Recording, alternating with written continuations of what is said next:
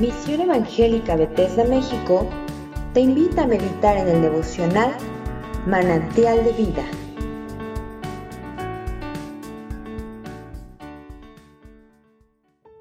Bendiciones a cada uno de ustedes en este nuevo día.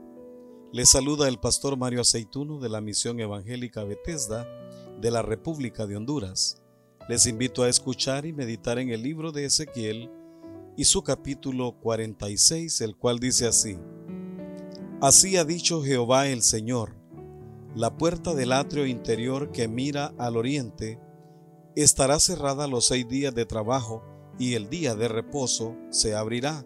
Se abrirá también el día de la luna nueva. Y el príncipe entrará por el camino del portal de la puerta exterior y estará en pie junto al umbral de la puerta mientras los sacerdotes ofrezcan su holocausto y sus ofrendas de paz y adorará junto a la entrada de la puerta, después saldrá, pero no se cerrará la puerta hasta la tarde. Asimismo adorará el pueblo de la tierra delante de Jehová, a la entrada de la puerta, en los días de reposo y en las lunas nuevas. El holocausto que el príncipe ofrecerá a Jehová en el día de reposo será seis corderos sin defecto y un carnero sin tacha y por ofrenda un efa con cada carnero y con cada cordero una ofrenda conforme a sus posibilidades y un hin de aceite con el efa. Mas el día de la luna nueva, un becerro sin tacha de la vacada, seis corderos y un carnero deberán ser sin defecto. Y hará ofrenda de un efa con el becerro y un efa con cada carnero, pero con los corderos conforme a sus posibilidades y un hin de aceite por cada efa. Y cuando el príncipe entrare, entrará por el camino del portal de la puerta y por el mismo camino saldrá.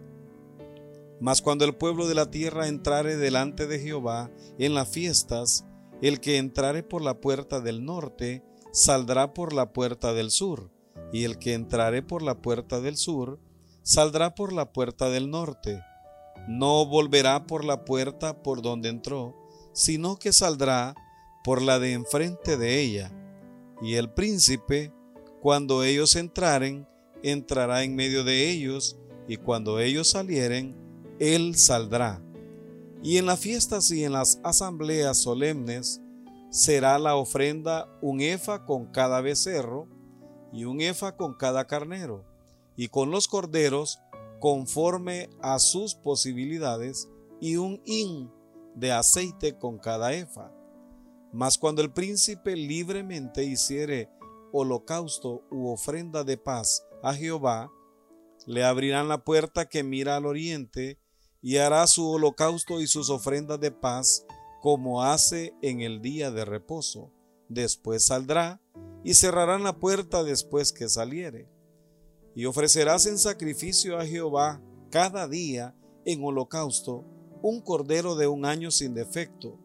Cada mañana lo sacrificarás. Y con él harás todas las mañanas ofrenda de la sexta parte de un efa y la tercera parte de un hin de aceite para mezclar con la flor de harina, ofrenda para Jehová continuamente por estatuto perpetuo.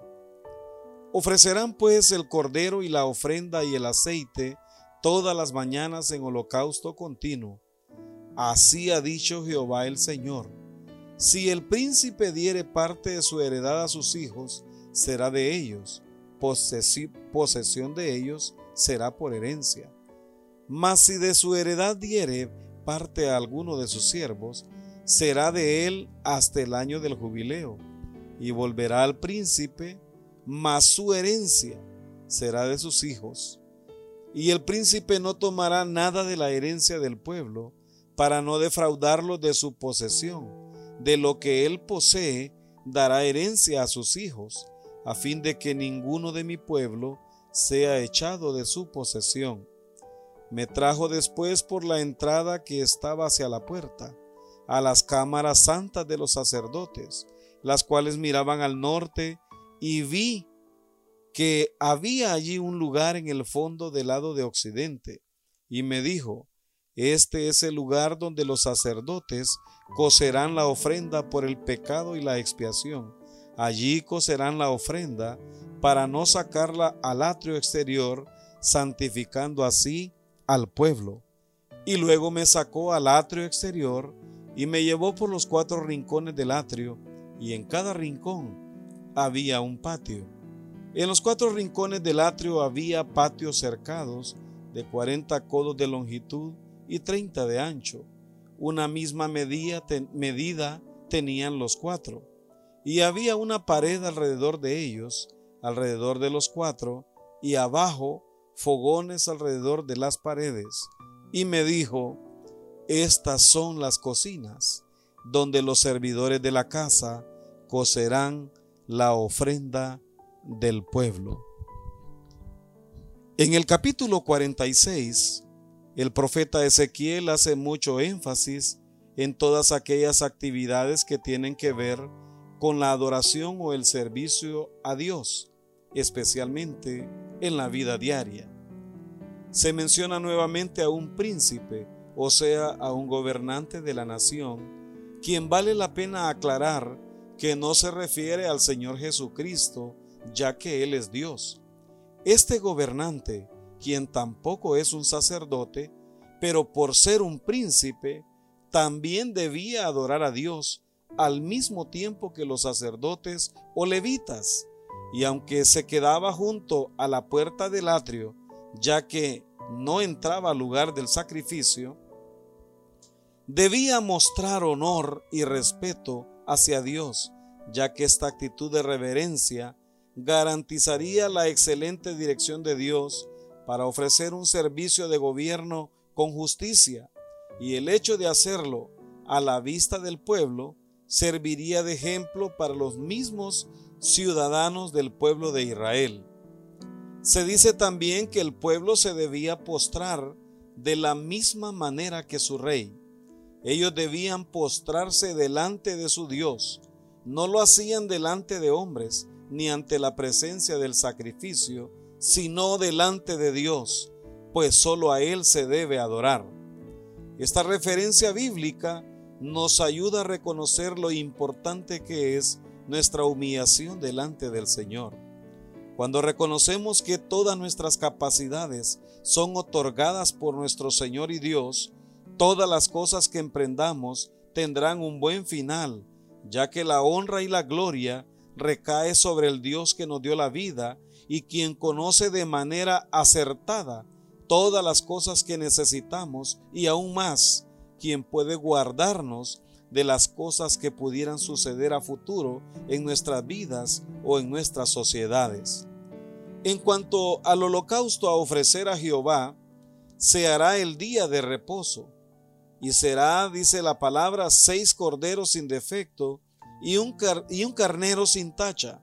Asimismo, la ofrenda será conforme a sus posibilidades, es decir, que el holocausto debe ser sin defecto y la ofrenda no debe hacerlo en menor o mayor medida, sino que se debe hacer de la mejor manera. Por otro lado, cabe mencionar que todo este servicio de adoración a Dios debe hacerse en el orden. Así podemos ver cómo en estos versículos se plantea también la forma cómo entrar y salir del templo un aspecto que aunque parezca insignificante, mostraba orden y organización del culto. El versículo 9 dice que cuando el pueblo de la tierra entrare delante de Jehová en las fiestas, el pueblo debía salir por la puerta opuesta a la que entraba. Lo más seguro era para mantener la libre circulación y que no se hiciesen nudos de personas, mientras que el príncipe debía salir por la misma puerta que solo él usaba. Así se e-, evitaba que al intentar saludarlo también se produjeran desórdenes. También se recalca en este capítulo que la entrada y salida del príncipe debía salir con el pueblo, no debía tratar de sobresalir entrando ni saliendo fuera de tiempo. Esto contiene una gran enseñanza para nuestra vida cristiana. El asistir a la iglesia para honrar a Dios exige una genuina adoración durante el servicio. Debemos hacerlo de la mejor manera y ordenadamente. El Salmo 100 dice, Cantad alegres a Dios, habitantes de toda la tierra. Servid a Jehová con alegría. Venid ante su presencia con regocijo. Reconoced que Jehová es Dios. Luego sigue diciendo, Entrad por sus puertas con acción de gracias, por sus atrios con alabanza. Alabadle bendecid su nombre, porque Jehová es bueno, para siempre es su misericordia y su verdad por todas las generaciones. Gloria a Dios. Tristemente, muchas personas vienen a la iglesia de mala gana, como a la fuerza, sumado a ello malhumorados y muchas veces indiferentes a escuchar la palabra de Dios. Y aún no ha terminado el culto cuando ya salen de la reunión y respetando el momento en que el Espíritu Santo pudiera consolar sus vidas y al final se quejan como si el servicio no llenó las expectativas de sus vidas, en vez de reconocer que es el, al Señor a quien debemos venir como ofrenda agradable para Él, quien es el único que se merece toda la honra y toda la gloria. El versículo 15 dice, ofrecerán pues el cordero y la ofrenda y el aceite todas las mañanas en holocausto continuo o sea que se debe hacer de manera constante, cada día, cada mañana, lo que significa continuamente. Esta ofrenda continua simbolizaba la relación permanente entre el pueblo y Dios. Finalmente el profeta es llevado a algunos lugares del templo que él no conocía y que eran de uso exclusivo de los sacerdotes, en los cuales se les permitía recibir a través de la adoración del pueblo lo que necesitaban para su sostenimiento. El versículo 20 menciona cuando dice, este es el lugar donde los sacerdotes cocerán la ofrenda por el pecado y la expiación. Ahí cocerán la ofrenda para no sacarla al atrio exterior. O sea que no se debía sacar la ofrenda de esos lugares, ya que se trataba de holocaustos y ofrendas destinadas al sacrificio, y esto reflejaba un valor, un valor espiritual muy relevante, hablando de la santidad. Recordemos que no podemos ingresar con impurezas al servicio santo, ni tocar tampoco lo santo con manos impuras. Cualquier falta de la que ya hemos sido advertidos según la Biblia puede llevarnos a recibir un castigo de parte de Dios. Y por otro lado, es nuestro deber y nuestra responsabilidad suplir para las necesidades de la iglesia, por lo cual nuestras ofrendas, diezmos y demás ayudas de las cuales tengamos el privilegio de ofrecer a Dios deben ser presentadas con mucha alegría y gozo, sin cuestionar lo que Dios ha establecido, ya que de la misma manera que Él te ha bendecido a ti, es el mismo Dios quien cuida de sus siervos y les da lo que necesitan para vivir sin causar conflicto con el pueblo al que sirven. La adoración en Israel tomaba conciencia de su relación no solo con Dios, sino con todos los que Dios había creado, especialmente los necesitados, los oprimidos, los huérfanos, los enfermos, aquellos que no podían valerse por sí mismos. Sin embargo, esto debía hacerse en los límites impuestos por el derecho y la justicia. Que Dios añada bendición a tu vida en este día. Si esta devocional ha sido de bendición para tu vida, compártelo con otros. Y síguenos en nuestras redes sociales como Misión Evangélica Bethesda México.